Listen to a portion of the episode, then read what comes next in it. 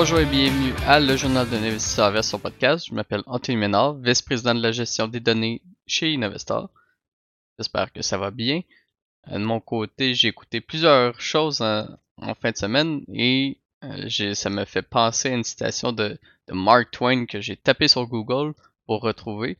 Et si on la traduit, euh, ça donne il y, a trois types de mensonges les mensonges, les maudits mensonges et les statistiques.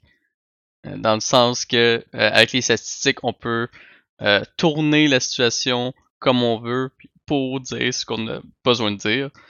Et euh, je, trouve que c'est important justement d'avoir euh, savoir les intentions des gens lorsque lorsqu'ils vous parlent, euh, lorsqu'ils vous décrivent certaines situations.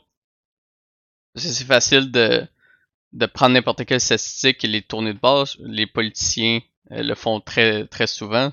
certains les parfois les commentateurs vont dire bon ben les, deux parties ont raison, c'est simplement qu'ils prennent prennent des statistiques différentes qui donnent un constat différent. Donc, euh, évidemment, euh, la vie ne se résume pas à une statistique. Donc, généralement, il en faut plusieurs. Donc, avec plusieurs statistiques, on est capable de d'arriver à une, à une certaine conclusion. Mais euh, laissez-vous pas berner par les gens qui ont des qui ont des intérêts à, à, avoir une certaine conclusion. Donc ça, c'était ma mise en garde et mon introduction en quelque sorte.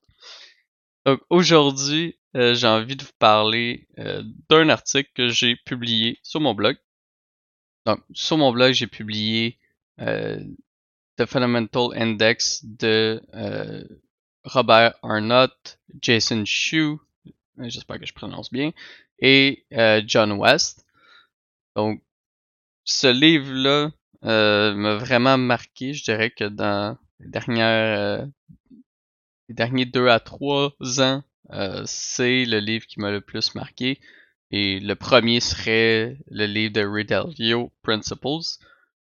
Et la raison qui m'a marqué, il y en a plusieurs. Ben, la première, c'est que ça a été. il n'y a pas eu de détour, vraiment. on commence directement dans le sujet. puis le et ça commence à peu près comme comme ceci. On sait que l'investissement passif est une bonne stratégie. On sait que euh, le marché est très efficient, mais pas forcément toujours efficient. Et ils expliquent pourquoi la capitalisation boursière, parce que la pondération par la capitalisation boursière est pas forcément euh, très efficace. Et ça, ça vient me chercher parce que les trois éléments que j'ai mentionnés, c'est trois éléments que j'avais déjà abordés sur mon blog dans divers articles. Et surtout, j'ai l'impression que les gens, euh, c'est rare que les, les débutants vont dire comment bien pondérer mon portefeuille sur Google. Euh, ça va plutôt euh, comment avoir les meilleures compagnies en portefeuille, comment bien faire une sélection de titres, etc., etc. La pondération, les gens se posent très très peu de, de questions là-dessus. Et pourtant, euh, justement, dans un, article de blog que j'ai publié, qui était basé sur un, papier scientifique, il y avait euh, une étude qui avait été réalisée et euh, les, les chercheurs avaient été capables de dégager une plus-value de 2% par année en modifiant en modifiant la, la, pondération des titres donc on était passé euh, du traditionnel, euh, la traditionnelle pondération euh, market weighted, donc par, la capitalisation boursière, plus que les titres sont grands ou gros, plus que le poids dans le portefeuille est gros ou grand. Et euh, dans le il avait changé cette méthodologie-là pour avoir une équipondération. C'est-à-dire que si vous avez 100 titres, chaque titre dans le portefeuille va avoir un poids de 1%. Et normalement, il va y avoir un rebalancement qui se fait à chaque, euh, disons, trimestre ou 6 mois ou etc. Pour garder justement, pour retourner ces poids-là à 1%. Et ce qui est intéressant, c'est qu'ils ont, sur la période, puis évidemment, ils ont utilisé des, des, des, analyses statistiques, c'est pas uniquement une analyse historique. Euh, ils ont été capables de dégager une plus-value de 2%. Donc, si euh, dans l'étude, si je me souviens bien, c'était 12,5% après frais euh, pour la méthode équipondérée et 10,5% pour la méthode euh, pondérée par la capitalisation boursière. Donc, qu'est-ce que ça représente sur 30 ans, cet écart de rendement-là? Et si vous commencez avec 10, 000 dollars, euh, si vous pondérez votre portefeuille par la capitalisation boursière, vous finissez après 30 ans à 200 000 dollars. Avec l'équipondération, c'est plutôt 340 000 dollars. Donc vous avez 70% de plus environ euh, avec euh, la seconde méthode. Puis c'est pour ça que c'est extrêmement important parce qu'une valeur ajoutée de 2%, euh, c'est difficile à aller chercher, on va pas se le cacher. Même si vous avez un portefeuille euh, quand même assez agressif, 2% par année, c'est pas nécessairement si facile. Et surtout 2% par année net de frais. Parce que les auteurs avaient considéré que euh, l'équipondération allait générer plus de frais. Donc de mémoire, ils ont enlevé 50 points de base euh, à la stratégie équipondérée. L'exemple que je dis tout le temps avec les fonds mutuels et, les fonds négociés en bourse, si vous payez 2,5% de, de, de ratio de frais de gestion, et là que vous tombez à 0,25, ben, c'est 2% de, de, rendement annuel que vous ajoutez à votre portefeuille. Donc, même si, entre guillemets, la stratégie est moins bonne, les frais ont été tellement réduits que, à long terme, ben, il y a des bonnes chances que vous fassiez, mieux que euh, le fonds mutuel qui charge 2,5% par année. Donc, ce que j'ai aimé du livre, personnellement, justement, je suis un grand fan de l'investissement passif, mais en même temps, euh, c'est pas ce que j'applique à mon portefeuille. Donc, est-ce que je suis incohérent? Ben, pas forcément. Puis, justement, ces auteurs-là, j'ai l'impression qu'ils avaient exactement la même vision que moi. C'est sûr que c'est c'est c'est pas nécessairement une bonne chose dans le sens que c'est pas à cause qu'ils pensent comme moi que c'est forcément forcément bien, mais c'était bien expliqué et euh, justement il y a des raisons que moi je n'avais pas que eux avaient. Euh, donc c'est aussi euh, ce que j'ai trouvé intéressant. Mais eux se sont attaqués en quelque sorte euh, beaucoup à l'investissement passif, même, même s'ils sont très pour.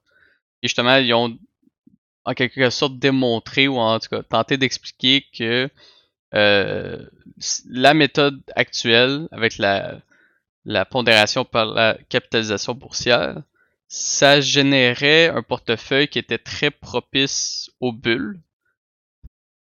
Parce que si on y réfléchit, si on a deux compagnies parfaitement identiques, qu'il y en a une qui se transige à un prix supérieur, bien avec ces méthodes-là, on va surpondérer la compagnie qui est la plus chèrement évaluée. Donc, dans cette situation, c'est pas nécessairement ce qu'on ce qu'on aurait souhaité. Et si on retourne dans les années 2000, eh bien, c'est probablement euh, c'est en quelque sorte ça qui est arrivé. Et c'est de ça que j'avais parlé aussi dans le premier podcast.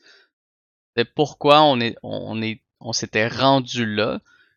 Euh, en termes de bulles, on a quand même les plus grosses capitalisations boursières euh, qui étaient en, territoire euh, de bulles, en quelque sorte. Euh, puis normalement, c'est ces, ces titres-là qui sont les plus efficients parce qu'il y a beaucoup, beaucoup d'acteurs qui sont là pour réguler le marché, pour que le titre, le prix du titre reflète le bon prix, ben la, la, pondération par la capitalisation boursière peut-être joué un rôle aussi là-dedans, dans le sens que plus que la compagnie monte, plus qu'on doit augmenter, ou en tout cas du moins ne pas réduire son, son exposition à ce titre-là. Euh, donc ça pourrait être une, une sorte d'explication. Mais ce qui était intéressant justement dans euh, l'analyse qu'ils ont fait, euh, c'est que leur portefeuille, eux, proposent une, autre méthode euh, qui est basée plutôt par la grosseur économique de la compagnie. Donc, la première méthode, qui est celle par la, la pondération par la capitalisation boursière, on utilise les poids de marché pour juger de la taille économique en quelque sorte. Et là, on, avec leur méthode, ils font l'inverse. Donc, ils prennent les ventes, les profits, les cash flows, et ils font une mesure avec ça. Et avec cette mesure-là, justement, ils vont mettre plus de poids à la compagnie qui est la plus grosse. Mais avec leur mesure, ben, ils, ils obtiennent pas nécessairement les mêmes poids euh, que le marché. Et c'est tout à fait normal. Parce que le marché, lui, intègre aussi euh, les, les espérances de rendement ou les projections de rendement futur, alors que avec leur méthode, ben, on regarde uniquement dans le, dans le passé. Puis, donc c'est ça. Donc c'est normal de ne pas avoir les, les mêmes poids.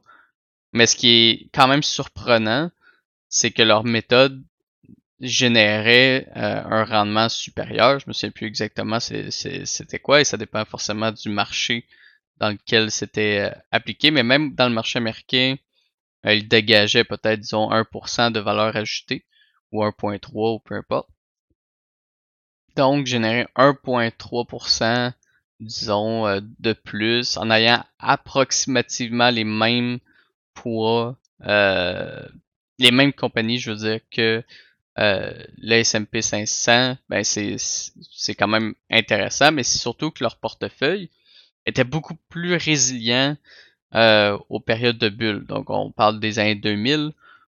Normalement, un investisseur veut un portefeuille qui est résilient. Donc vous voulez pas un portefeuille qui monte énormément puis qui crache par la suite, etc., etc. Parce que ça c'est plus de volatilité. Donc leur portefeuille, eux ils disent ben regardez, on génère un rendement qui est supérieur. Et généralement, nos rendements supérieurs sont générés lorsque il y a des récessions, lorsqu'il y a des, des bear markets. Parce que c'est potentiellement à ces moments-là que les compagnies euh, qui sont surévaluées sont euh, justement se, font réévaluer par le marché. Et donc c'est là que leur portefeuille génère euh, la valeur ajoutée.